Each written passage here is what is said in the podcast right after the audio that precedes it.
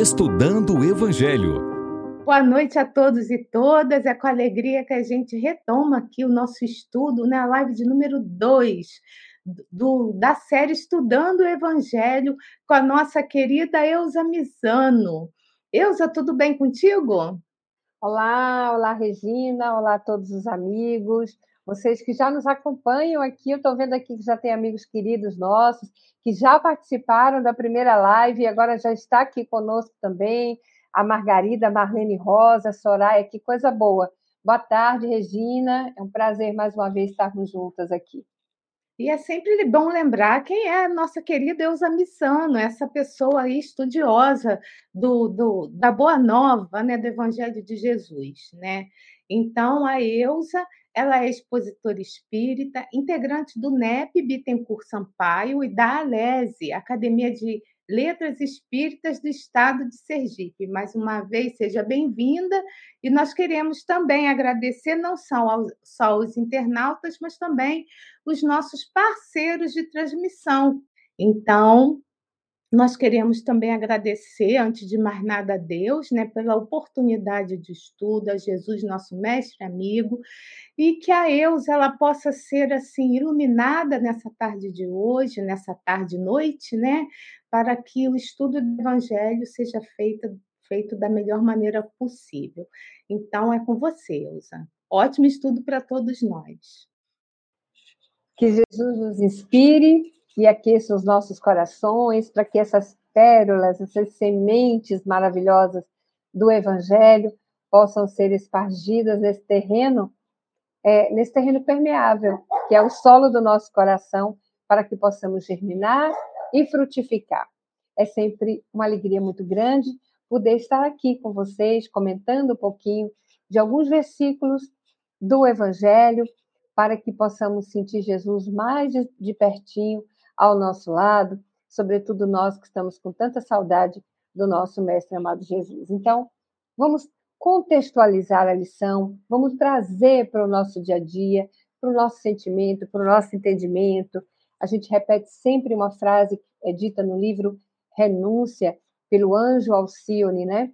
O evangelho, ele tem que ser estudado, meditado, sentido e vivido.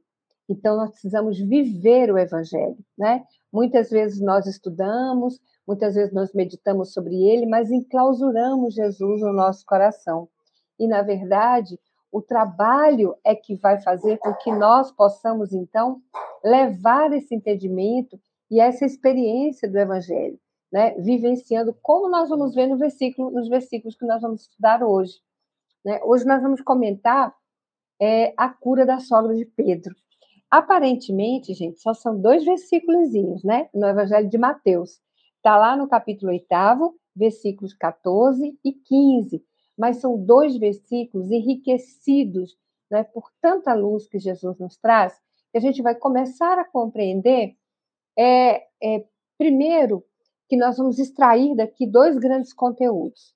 O conteúdo necessário da prece, porque nós vamos tentar pegar aqui é, um caminho, né, a látere desse entendimento, para junto com Humberto de Campos no livro Boa Nova, e vamos pegar um outro caminho também a látere, que é a tradução que Emmanuel nos traz sobre a questão relacionada ao trabalho, né, ao trabalho, sobretudo aquele trabalho que Emmanuel vai falar para nós, que está lá no livro Pensamento e Vida, Psicografia de Chico Xavier. O livro Pensamento e Vida, meus amigos, ele tem, na verdade, um arcabouço de ensinamento que os espíritos reencarnantes na, na erraticidade, eles estudam. E olha que coisa maravilhosa, né? O Chico, ele psicografou todinho, toda essa cartilha de reencarnante para nós, para que nós possamos nos lembrar, né? E lá, no capítulo referente ao trabalho, está dito que existe o trabalho-serviço e o trabalho-ação. O trabalho-ação, nós modificamos o ambiente, mas com trabalho-serviço, nós também nos transformamos, né? Então, um, nós estamos, na verdade, fazendo, exercendo uma atividade, mas estamos sendo remuneradas por ela. No outro, não. No outro, não há remuneração. É o trabalho que nós fazemos com a essência do nosso coração, sem buscar algo em troca. né, sem usar alforjes, né, apenas por fazer, apenas pelo sentimento de empatia com o outro.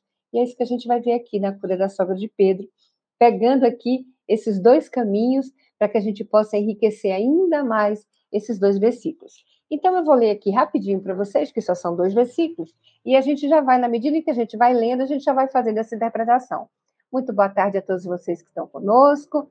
Quero muito que vocês participem, façam as perguntas. Não esqueçam, pessoal, nós temos aqui 30 minutinhos iniciais para a apresentação do texto e depois nós temos aí um momento interativo, não podemos esquecer, porque aí vamos trocando essas ideias e é muito importante que vocês participem, porque é justamente nesse momento interativo onde nós vamos, muitas das vezes, enriquecer a exposição com aquilo que nos toca mais de perto, né, aquilo que nos alcança a alma. Então vamos lá. O capítulo 8, versículo 14, é importante porque aqui Jesus ele vem de uma série de curas, né? A gente já viu o Sermão do Monte, Jesus já passou pelo Sermão do Monte, e aqui, segundo Mateus, ele vem de uma sequência de cura. E aí, o evangelista Mateus nos diz assim, ó, Jesus, após vir para a casa de Pedro, viu a sogra dele deitada e febril. Tocou a mão dela, aqui já o versículo 15, e a febre a deixou. Ela se ergueu e o servia, né? Então vamos lá. Isso, a Marlene colocou até aqui para nós os versículos, ó.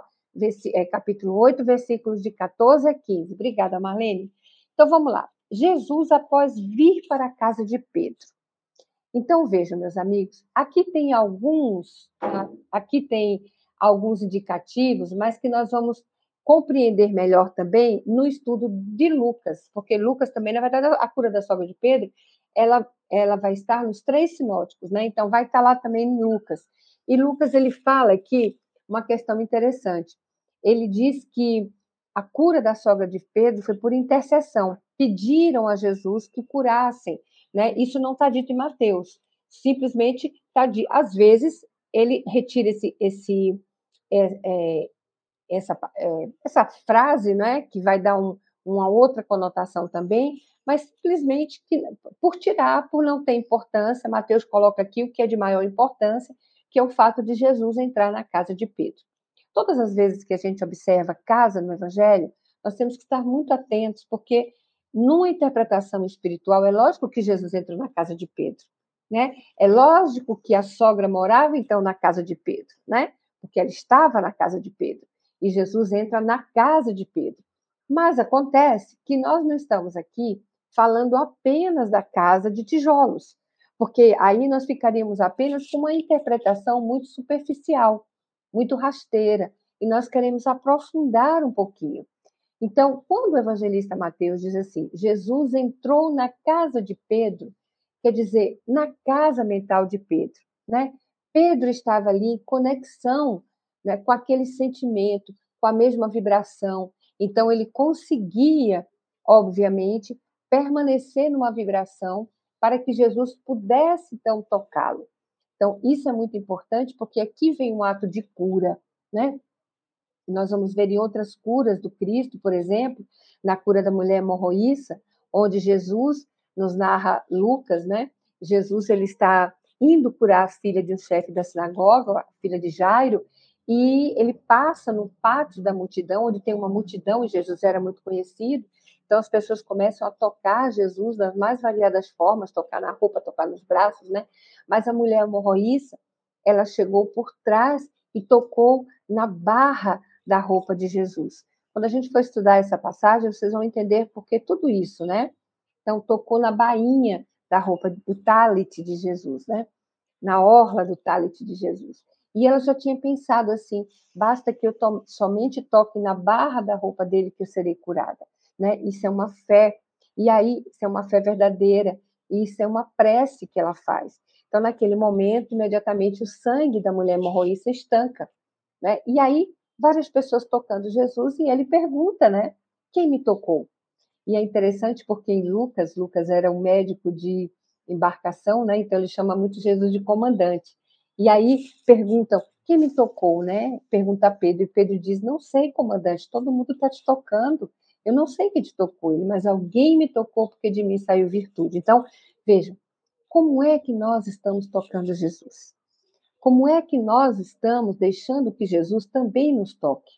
Através da nossa casa mental. É preciso que façamos, então, um silêncio absoluto, que esvaziemos o nosso coração de sentimentos que representam a sujidade do mundo. Né? A sujidade do mundo, quando eu digo, é o que a gente dá de ordem de prioridade para a nossa vida.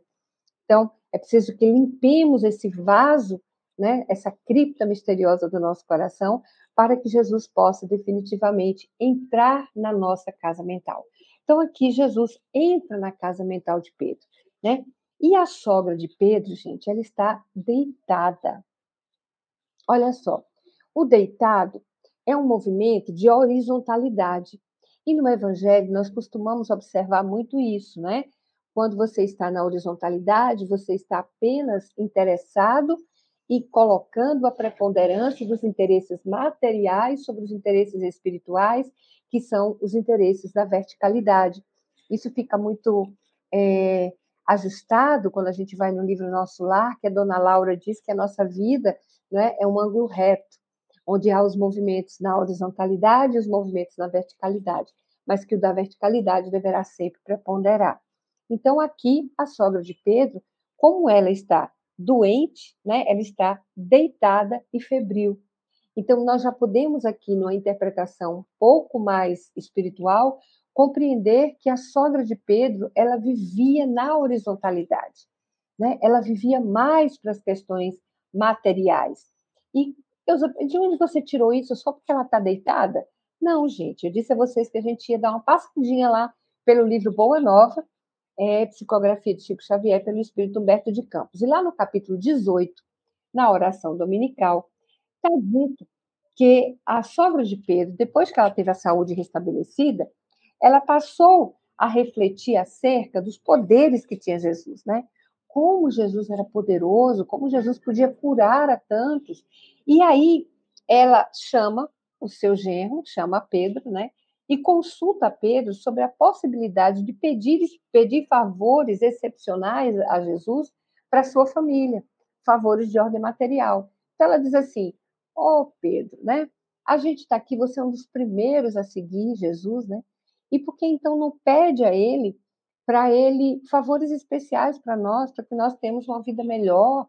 Nós vivemos aqui de uma maneira não tão confortável e ele é tão poderoso, ele pode, né, nos trazer um entendimento maior e, e, bens melhores, né? Então, veja, por aqui a gente já começa a perceber que realmente a sogra de Pedro tem uma preocupação muito grande com as questões da matéria.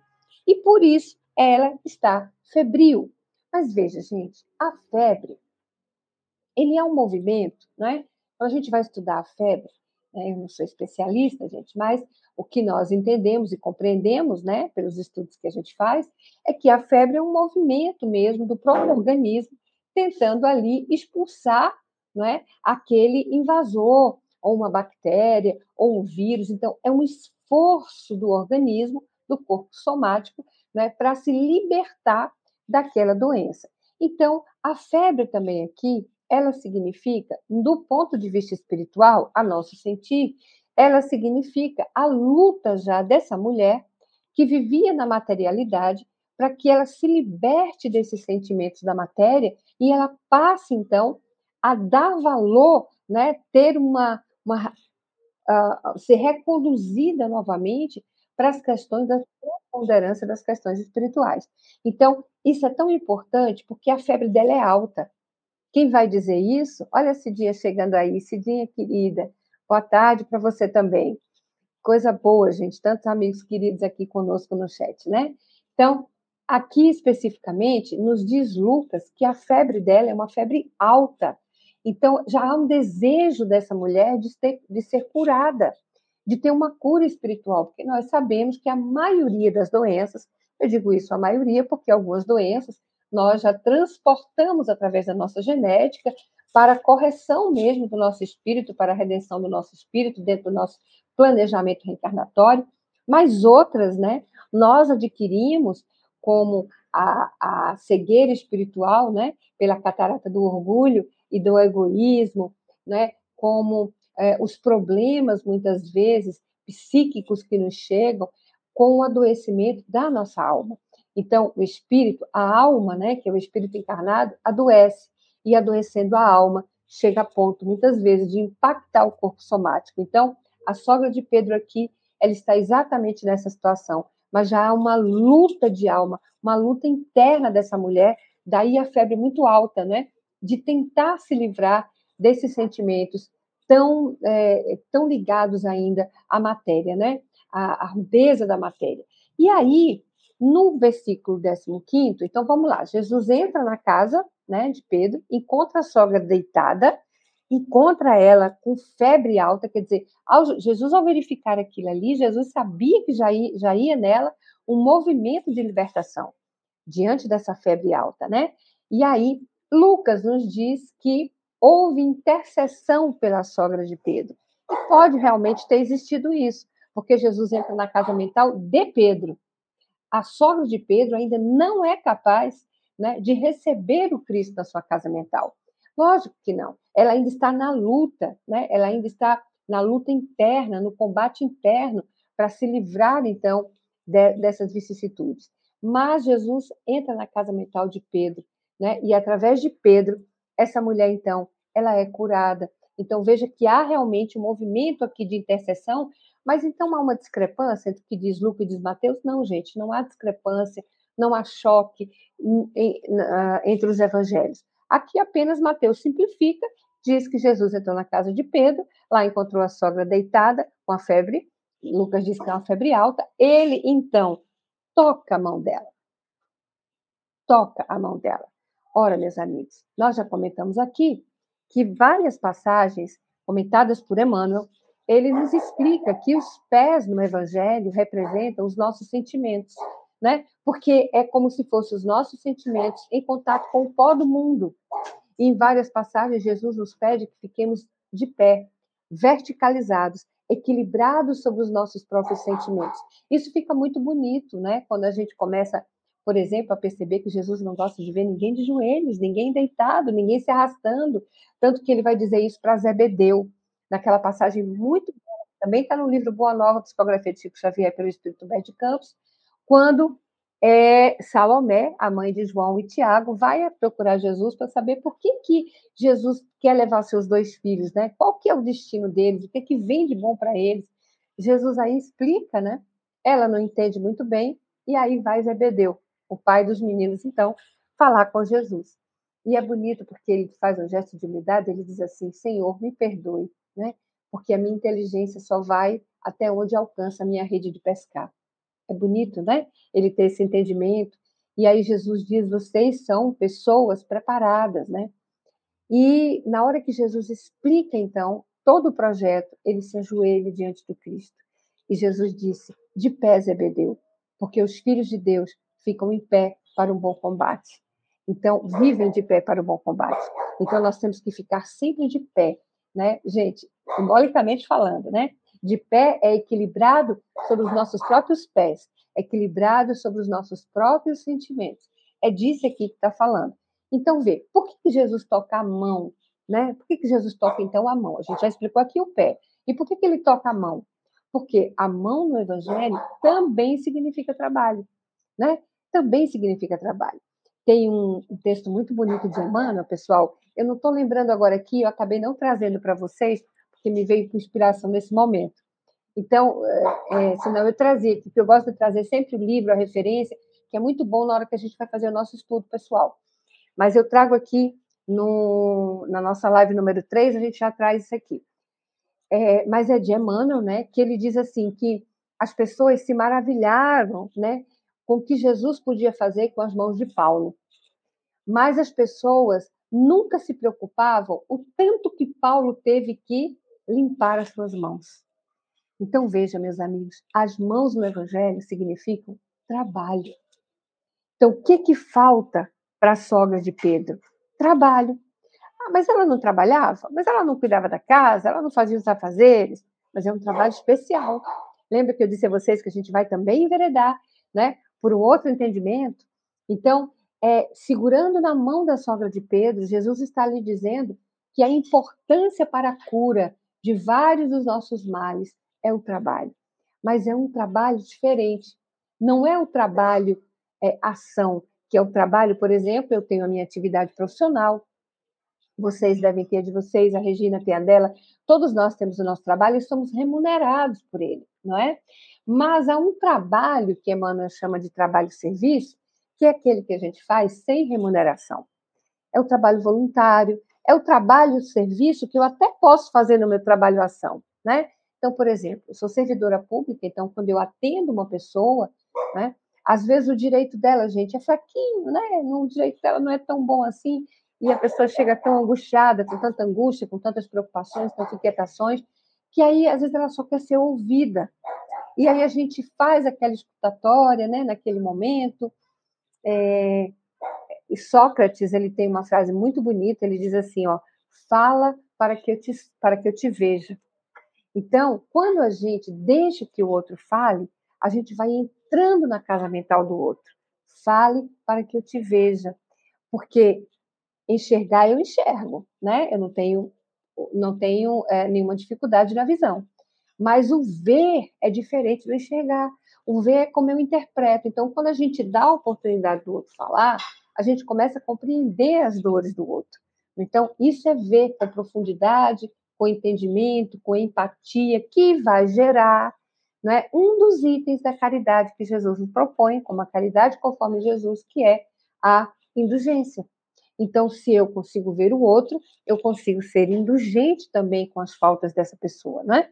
Então, Jesus aqui pega na mão dela, como ao dizer, minha filha, você precisa trabalhar, né? Você precisa fazer esse trabalho, que é o trabalho, é, o trabalho serviço, né? Aquele trabalho em que a gente faz de doação própria, né? Onde a gente não está pensando na retribuição. Então, muitas vezes, né? É, a, a, gente.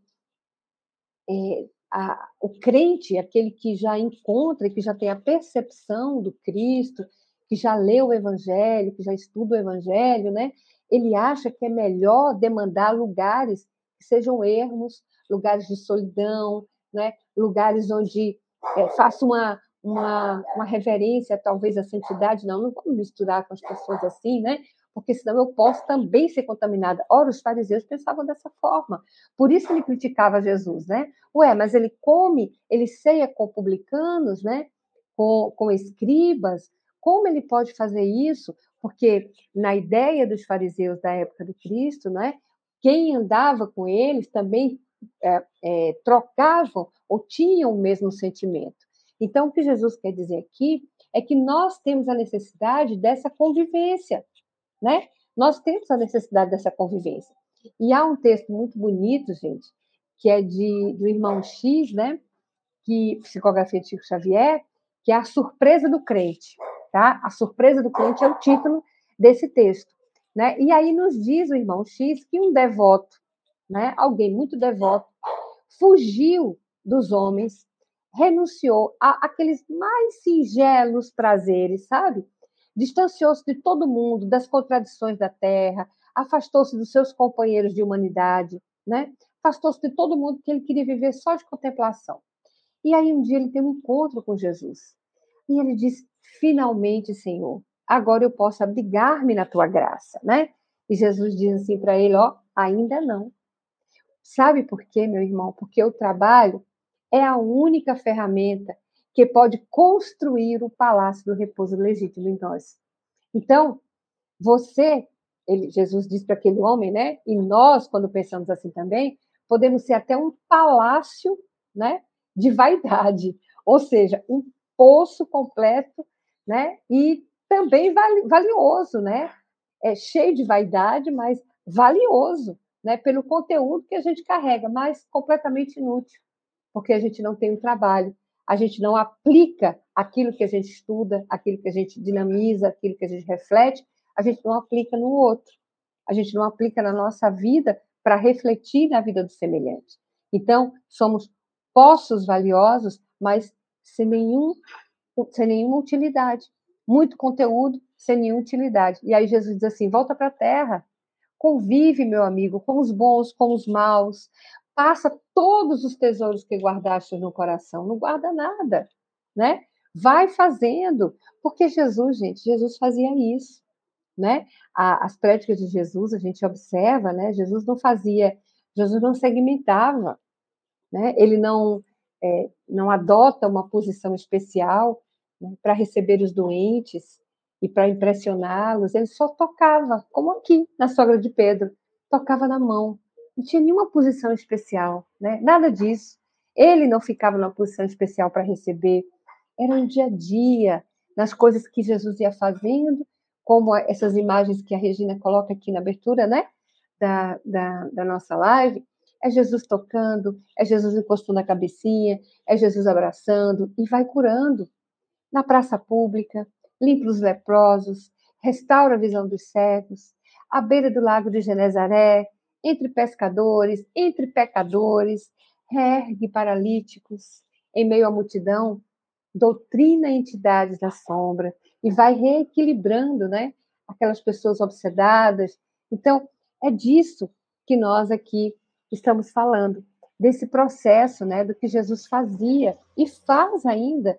Então, por que, que ele pega na mão da sogra de Pedro? Eusa, por que você está falando que falta trabalho, falta esforço dessa mulher? Porque, na continuidade do versículo, ele vai dizer assim: ó, tocou a mão dela e a febre a deixou. Ela se ergueu e o servia.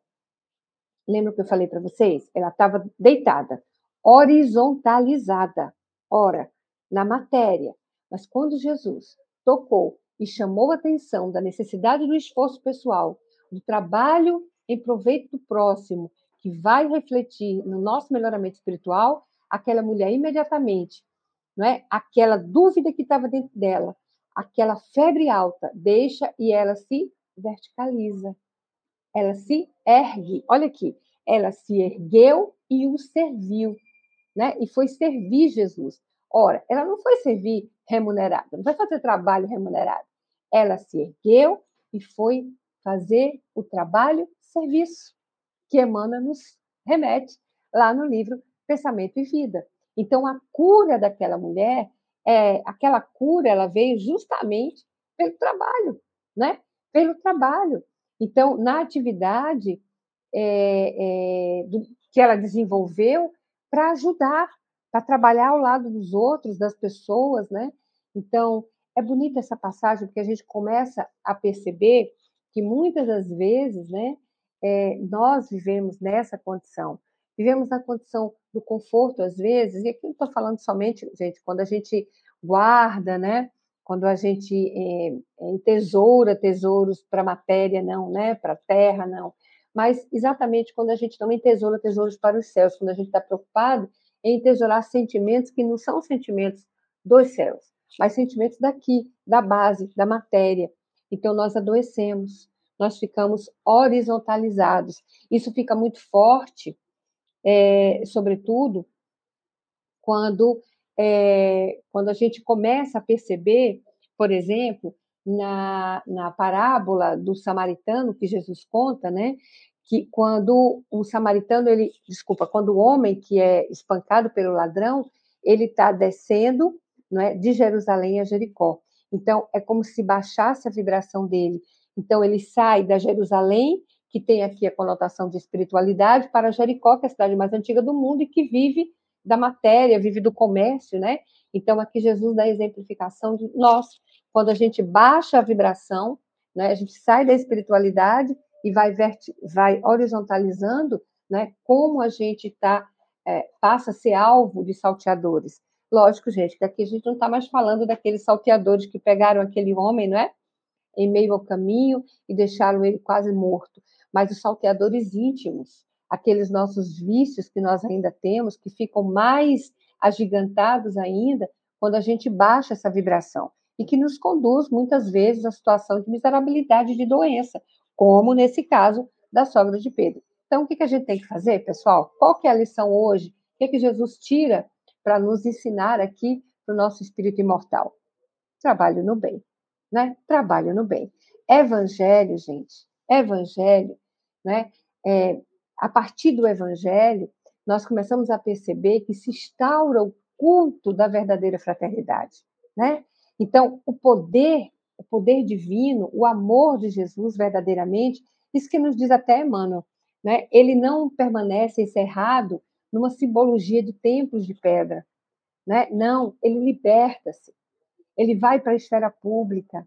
Jesus marcha ao encontro dos necessitados, da ignorância, da dor, da miséria, abraça desventurados, levanta os caídos, né? anda com as lavadeiras. É, então, veja, isso tudo é muito bonito. Né? Há umas frases de muito impacto lá no livro Roteiro, né? por Emmanuel, a psicografia de Chico Xavier, onde Emmanuel fala isso. Né? O poder divino ele não deve permanecer enclausurado na cripta misteriosa do nosso coração. Nós devemos ir para as praças, praças públicas, gente.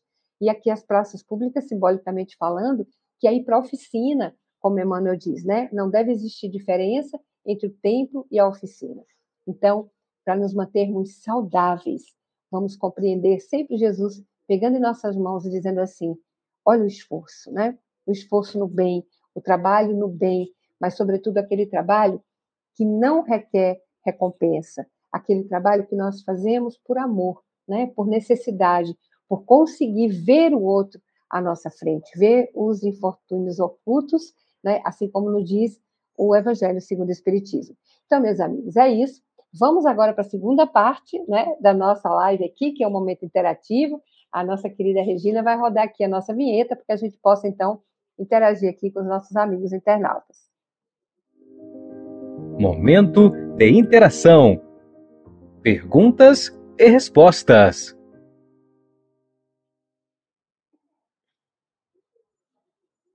Então, Ilza, muito bom, né? É, tem algumas colocações da Marlene, mas eu queria, antes de mais nada, que você pudesse explicar um pouco né, é, essa questão de, da passagem quando ele fala assim, quando é falado que ele repreendeu a febre, esta a deixou. O que é isso, repreender a febre? Né? Você poderia falar um pouquinho sobre isso, por favor? Isso. Então, é essa, o que é que estava naquele momento, né? Qual era o principal problema daquela mulher? E aquilo que a gente falou, o que, que a febre significa para o corpo humano, né, Regina? É a luta para expulsar o vírus, para expulsar a bactéria, né? É um sinal de que o organismo está reagindo, né? Então, qual era o vício aqui daquela mulher? Materialidade.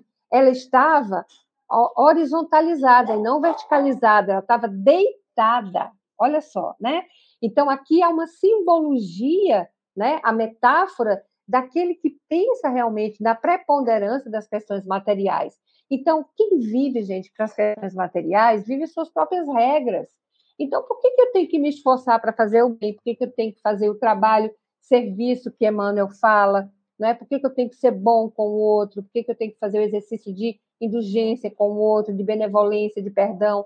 Então, isso tudo nela causava essa estranheza e essa febre, né? Porque ela já queria, ela já conhecia Jesus, então pela intercessão foi uma coisa importante que a gente até nem comentou muito sobre isso, né? Mas pela intercessão é, ela consegue então, né? Vibrar naquele patamar necessário, por isso a febre a deixa, né? Ou seja, acabou a luta íntima, porque ela verticalizou-se. Então, todas as vezes né, que nós conseguimos vencer um vício nosso, que nós conseguimos é, uma bem-aventurança, né, avançar né, um degrau do nosso, da nossa posição espiritual, nós nos verticalizamos e aquele vício nos deixa. Né? Porque isso é importante, é, Regina, porque outro dia desse é, é, dá uma vergonha, né, gente, a gente falar essas coisas. Outro dia desse eu falei assim, falei para um amigo nosso aqui, falei, e, meu Deus do céu, eu perdi a paciência. Não me contive. Aí ele disse assim: minha filha, ninguém perde o que não tem. Né? E é verdade, porque se eu já tivesse adquirido a paciência, a virtude da paciência, eu jamais perderia a paciência. Né? Então, se eu perco ainda, é porque eu não adquiri a virtude por completo. Então, é exatamente esse exemplo que ele dá aqui. Verticalizou, estava é, é, é, na horizontalidade, verticalizou, vem a cura, né? vem a libertação, vem o ato de entendimento maior, firmado no esforço, no trabalho que tem a representação das mãos da sogra de Pedro. Então, Ilza, então quando quando ela ela levanta, né, na passagem mostra que ela levanta e serviu-os, no plural. Serviu a quem? O que quem que a gente pode dizer, assim, de servir? Servir ao próximo? Serviu a Jesus? Você pode falar um pouquinho sobre isso? O que É, seria servir? É, exatamente. Então, é esse trabalho, esse trabalho serviço que Emmanuel nos fala lá no Pensamento de Vida, né? Que é o trabalho no bem que nós devemos fazer. Os espíritos nos dizem, né? É, para que eu não faça o mal, basta. Aliás, eu estou bem se eu não praticar o mal? Vamos falar nessa linguagem. Eu estou bem se eu não praticar o mal? Não. Porque você tem que praticar o, o bem na medida do seu esforço, na medida do seu limite. Né? E aí vem a Joana e diz assim: ó, quem faz o que pode, faz tudo. Então, se eu estou fazendo o que eu posso, dentro da minha própria condição, eu estou fazendo o que eu devo fazer. Né? E isso fica, é muito interessante. Gente, hoje, hoje meu doguinho aqui está impossível, viu? Deve estar tá atrapalhando aí um pouquinho. Eu peço até desculpa aos, aos, nossos amigos, não vai acontecer mais, gente. Vou ver se a gente vai para outra. Tá é, é, eu vou tentar ver se a gente pega outra. É porque essa posição aqui é tão, tão legal, mas fica é bem bonito. pertinho dele aqui, sabe? Aí não tem jeito, gente. Bom, então é isso, né? Então é, ela, ele, ela passou a servir a Jesus, aos discípulos, ao próximo, né? Ao próximo. Isso é o trabalho no bem. Quem é o maior no reino dos céus? É o, é o que mais serve, né? É aquele que mais está disposto e tem disponibilidade para a prática da caridade. Muito bem. Ah, tem uma colocação aqui, tem uma pergunta da Marlene também, mas eu vou colocar o que ela escreveu para você poder desdobrar, né? Os sutis toques físicos de Jesus no Evangelho entendo que sejam lições para nós, que ainda somos limitados ao mundo da matéria e das formas. Jesus não precisava tocar, sabemos disso, mas nós sim. Você pode falar um pouquinho sobre isso, por favor? Isso. É, Jesus realmente não precisava, né? Não precisava do toque, mas é importante, né, que se faça, porque nós, eles, a época de Jesus, eles viviam muito da questão da concretude, né? Eles não tinham muito abstração, eram como crianças espirituais, né? Por exemplo, como é que você ensina uma criança a contar? Você ensina um mais um é igual a dois? Não uma maçã mais uma maçã igual a duas maçãs, né? Então, Jesus tinha essa característica, inclusive com a mulher hemorroíça, né? Que sangrava e que a época de Jesus era tida como impura, portanto, não poderia tocar, e ela toca Jesus. E de Jesus sai poder. Jesus toca os leprosos. Gente, nós estamos utilizando aqui a terminologia do evangelho, tá bom? Não se usa mais esses termos, né? Mas nós estamos trazendo aqui aquilo que está escrito no Evangelho e nas obras subsidiárias da doutrina espírita. Então, esse toque era necessário nesse sentido. Tanto que, por exemplo, a cura do servo do centurião, né, do centurião romano, Jesus faz de onde ele está. E a fé daquele homem é tão grande que diz assim: ó, Senhor, eu comando uma centúria, né?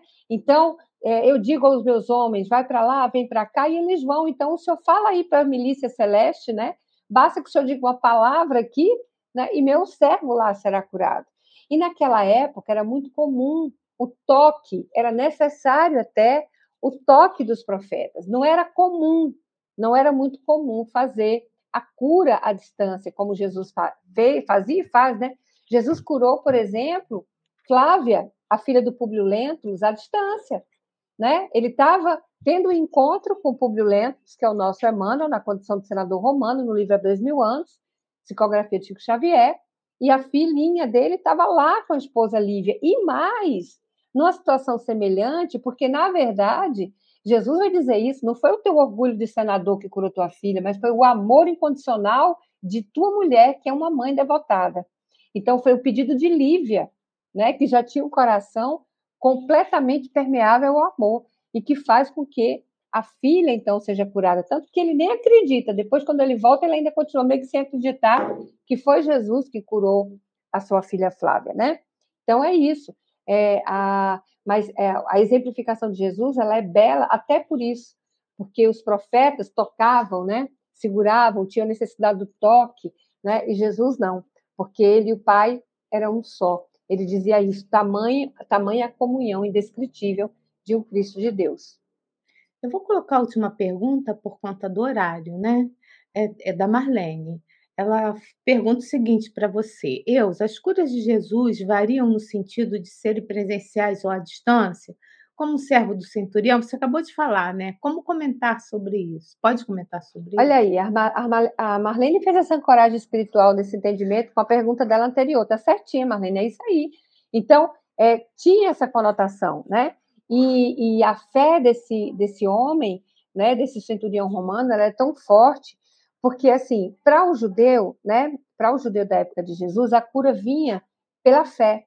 Então, ora, eu sou filho de Abraão, então eu tenho a salvação. Basta que eu siga todos os rituais estabelecidos que eu serei salvo, né? Eu não preciso fazer mais do que aquilo, porque eu já sou o povo escolhido. Então, eu já tenho a salvação. E Jesus veio dizer que não é assim. Né? Jesus veio dar um outro entendimento sobre fé. Então, nesse caso específico, o centurião romano, né, ele era um romano, né, como a gente acabou de dizer, e ele chega para Jesus e diz: Eu não sou digno, porque eu não sou um judeu, né? Eu não sou digno, mas se o senhor falar daqui, meu servo lá é curado. Né? Então, veja, o, é como se, quando Jesus curasse um judeu, o judeu dissesse: Ah, não tem mais do que obrigação, eu sou o povo escolhido mesmo, né? Não precisa nem agradecer. Mas o centurião não. Ele tem um ato tamanho de fé, por isso Jesus fica maravilhado com aquela cura, porque ele nunca viu tamanha fé em Israel. Porque os israelitas achavam que era obrigação, porque eles eram o povo escolhido, né? Então, essa cura de Jesus é uma representação. É, eu não digo que é o selo, porque o selo característico dos atos de Jesus está na cura de Lázaro, quem diz isso é, é Emmanuel, no livro Consolador, mas é, é uma passagem muito bonita. Vamos comentar ela aqui depois. É uma passagem muito bonita, né? Que a gente vai estudar aqui também com vocês, é, para porque mostra isso, né? A, a diferença né, do que era feito até então, onde as pessoas tocavam, dos sacerdotes tinham que tocar. Jesus não precisa fazer isso né? Então, é realmente o emissário divino, a característica dele enquanto emissário divino. Gente, vamos trabalhar a cura do servo de centurião, então, no próximo encontro? Aí a gente já coloca assim, porque os nossos amigos internautas já vão aí dando uma lida, vão estudando uhum. um pouquinho, para poder a gente interagir aqui, né? Para que nós possamos interagir. O que, que, você acha, Regina? Vamos fazer? Eu já estou anotando. Vamos trabalhar aqui. servo de centurião? Isso, eu já estou anotando para estudar também. Eu acho que eu acho que congelou aqui um pouquinho a internet da Regina. Não, é, para mim está direito. Vocês estão me ouvindo? Não. Eu para mim está normal. Acho que bom. Tá? É... Ah, tá bom. Agora voltou. Agora tá bom. bom. Tem muita Agora tá gente tá aqui agradecendo, tá? A gente vai ter que parar, porque a Isa tem que ir, ela tem compromisso. Queria convidar todos para amanhã, né, no episódio 2, da série Momentos com Filomeno de Miranda, às 19h30, e o tema de amanhã é Obsessão Narcisista. Esse tema foi retirado desse livro, Mediunidade, Desafios e Bênçãos, é o capítulo 18. Também a gente vai estudar sobre isso. Bem interessante, não percam. E no sábado, estreia o Evangelho no Lar Online, com a Michelle Matar às 18 horas. Então, se vocês gostam de estudar o Evangelho aí, podem fazer o estudo do Evangelho no Lar junto com ela, sábado às 18 horas. Vou passar agora para a Eusa para suas considerações finais e a todos um até breve. Fiquem com Deus. Que maravilha, né? Então, gente, combina combinamos aqui, né? Combinamos esse encontro é, na próxima quinta-feira, às 18 horas. Vamos lá para fazer a cura do servo do centurião. Conto com todos vocês, que Jesus nos abençoe, dê uma excelente noite a todos. Um grande beijo, muito obrigada pela participação de todos e nos encontraremos na próxima quinta, aqui no Espiritismo e Mediunidade, com a nossa querida Regina, na companhia de vocês. Um grande abraço a todos. Estude conosco. Faça parte da família Espiritismo e Mediunidade em Lives TV.